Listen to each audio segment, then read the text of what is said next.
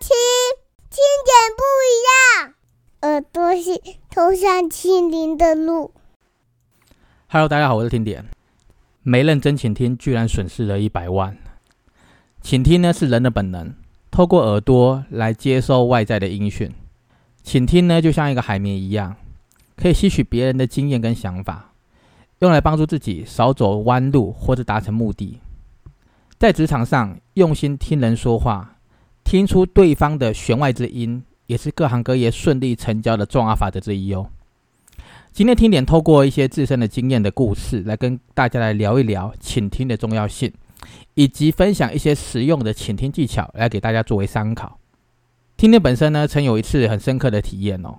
那这个经验呢，其实就是没有仔细去倾听客户说的话，让我在那个客户身上损失了大概有一百多万左右的佣金。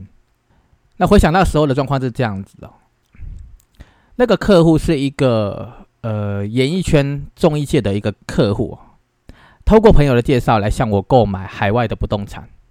我直接推荐当时手上位于东南亚最好的地段，好、具备高规格的豪宅等级，还兼具了高投资报酬率的房地产的案子给这位客户。这位客户听完简报，非常非常的有兴趣哦，而且对于介绍的那个地点也是蛮熟悉的。唯一比较需要克服的问题就是哦。这位前辈的时间呢、因为他是演艺圈的嘛，啊，综艺界的，因为他时间都被排满了，所以没有办法配合所谓的实地考察。不过他却很有诚意的，直接要预付一百五十万的定金，来为他看好的这个建物标的作为保留。回想当时的情况是这样，眼看就要成交那个当下，他定金放在桌上，我当时内心呢是十分的开心的，当然是真的是很开心。然后呢？正当准备要呃把手边的资料给客户签约的时候，就资料拿给他的时候，这个客户忽然，好忽然哦，气呼呼的站起来，然后直接走人。哎，我当下很傻眼呢，我真的非常非常的傻眼。签约金在桌上，签约的合约在桌上，他忽然就很生气的，气呼呼的就站起来直接走人。我就很急啊，追了出去啊，可是客户不理我，直接叫了计程车就直接走了。就直接离开了那个现场，我非常的傻眼了。回到了公司，我赶快询问其他的同事，到底发生什么事情？是不是我在准备资料的时候发生了什么我不知道的事情？还是那个客户觉得我有哪里做错了？全部同事问了一轮下来，没有人发现到底怎么了，真的没有人发现。我真的是，我记得我那一天是这样哦，很懊恼。为了这件事情啊，从下午一直很懊恼到晚上，一直百思不得其解，直到晚上大概九，我记得好像九点左右哦，九点左右，我实在忍不住了，真的，我一直想要知道到底原因是什么。于是向那个我那个朋友，就介绍他来的那个朋友打听了一下这位客户的作息，哦，亲自打给他来跟他跟这个客户致歉，我想要亲自跟他致歉。当我电话一接起来，听到是客户的声音，我就说：“你好，我是今天接待您海外不动产的顾问。今天下午有向您介绍东南亚的豪宅房地产，本来您就要预付定金了，可是不知道怎么了，您就忽然生气离开了，真的是很抱歉。”说到这里，直接被电话那头打断了。那个客户就在对方直接呛我：“喂，你知道现在几点吗？”啊，我也回他，我说，哎，非常非常不好意思，很抱歉，我知道现在是晚上九点，但是我真的很认真的从下午反省检讨到刚刚，啊，就是晚上九点，我实在想不出来我到底哪里做错了，所以才想说，呃，电话向您致歉，顺便请教您，就算您已经不打算购买房子也没关系，只要您告诉我我哪里做错的理由，好让我有改进的机会，啊，拜托您了，我就这样跟他讲。他就回我，他这个时候语气比较和缓，就回我：“你真的想知道原因吗？”我就回答说：“真的很想知道，真的很想知道，拜托你。”他就说：“很好，你现在有专心在听我说话了吗？”我一听到这句话，我就想说：“天哪，应该下午没有听他说话，可能是这样。”我只是猜想，我立刻回答他：“我非常用心，也非常专心，没有任何事情可以阻拦我听您说话。”好，这个时候客户缓缓的跟我说他心里的声音。他说呢，今天下午在准备签约那个资料，还有预付定金的时候，好，我看到你忙的在准备资料，根本就没有用心听我说话啊！我跟你说，我没有时间去海外考察，可能会让我的小儿子代替我去海外看这个房子跟签约。那这个小儿子呢，刚考上台湾大学，我跟你说，我以这个儿子为荣，想送他这个房子当礼物。说到这里，你根本就没有反应。也不知道你到底有没有听我在说话，无动于衷的，你就忙你的事，感觉你根本就没有在理我嘛。说实话的，我不想跟满脑子只想要赶快签约的业务买房子。听到客户讲这句话，你知道吗？我在电话那头，我真的傻眼了，我完全没有听到，在呃在那一天的下午，完全没有听到客户讲这些东西，真的。听到这个答案，我完全不记得他真的有讲过这个。我猜啦，可能当时我可能忙着准备签约资料，啊，疏忽了，也有可能。我觉得，哎，他都要买了，应该妥当了，啊，松懈了那个服务的心态。当然也有可能，在听旁边的同事讲那些八卦，可能是这样而分心的。我觉得都有可能。总而言之，我没听到客户讲的话。后来我很慎重的向这个客户道歉，真的很慎重跟他道歉。事后也检讨我自己销售失败的原因，就是客户除了购买产品，更需要的是购买服务。用心倾听客户的声音，对于客户的言语需要适度的去表达一个反应，来显示自己对客户的重视。对于这种。呃，我这种做业务工作来讲是非常重要的一个动作了，啊，非常重要一个动作。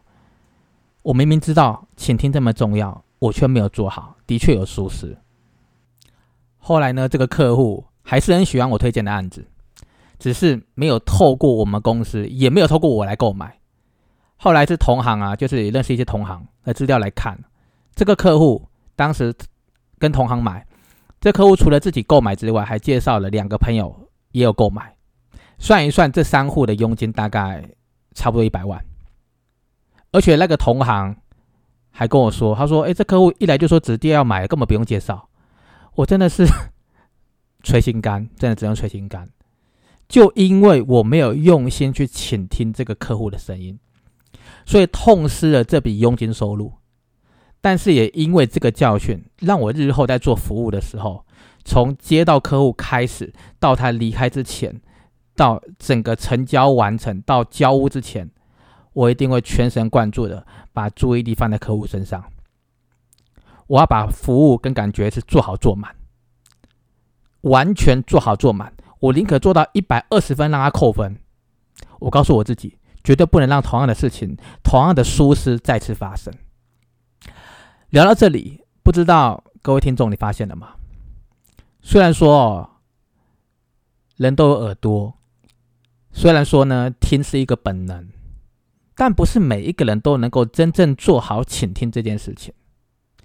有时候听呢，只是个基本，要听出对方真正的意思，可不是只有单纯的倾听就能办到的。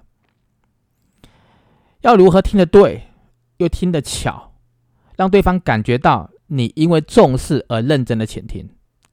让客户对你产生好感。接下来呢，听点也归纳了一些比较实用的倾听技巧，可以分享给各位作为参考哦。第一个，耳朵跟眼睛都要并用，好，都要并用。我们哦不容易单就一个表象来判断一个人是否有在认真听你说话，但是你可以先从对方的眼神来推之一二，你可以先从对方的眼神来了解一下当下的情况。一样的道理，如果你想让对方知道你是有认真在听他说话，有认真在倾听，那么你的眼神也是很关键的，因为对方也会看到你的眼睛啊。所以眼神要让人家觉得带有诚恳、亲切，还有和善的那种想法在里面，这个都会从你的眼神流露出来的。跟人家谈话的时候，眼神的交集是非常重要的。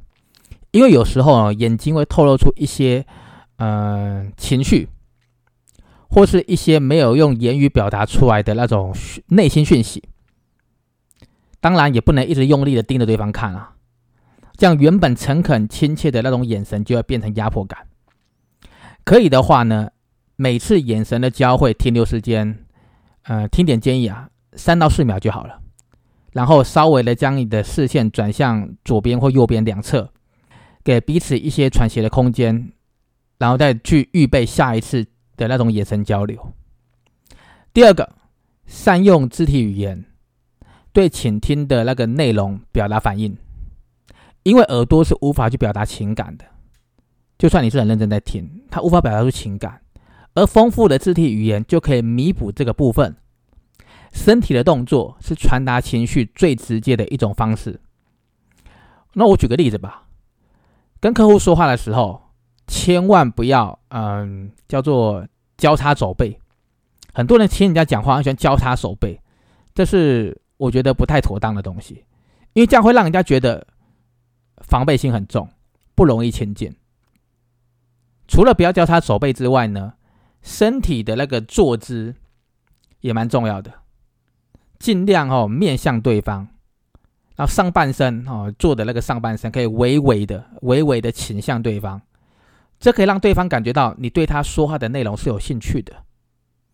其实最大的重点还是专注于当下，你总不会翘着二郎腿在听客户说话啊，对不对？专注于当下，随时准备回应对方，让整个谈话的过程，不要让对方感觉我们是在放空，也不要让对方感觉在发呆或假装倾听，这样会让人家觉得不被尊重。可以的话，在倾听的过程当中，可以看那个情况，微微的点头，表示回应。有时候不一定要插话，也不一定要多话。客户有一些是，他打算一个人讲全场的，你可以微微的点头嘛，对不对？或是跟对方一起喜怒哀乐。有一些客户他情绪不波动比较大的，可以跟着他一起喜怒哀乐，适度的表现相对应认同的表情跟动作。听点认为这都是表现认真倾听的一个要点之一啊。第三个，用服务取代断点。很多时候，在跟人家谈话的过程当中，有时候可能会有一种不知道接下来该接什么话的时候。我觉得很多的业务啊，或是刚接触业务的人，你会有这个情况。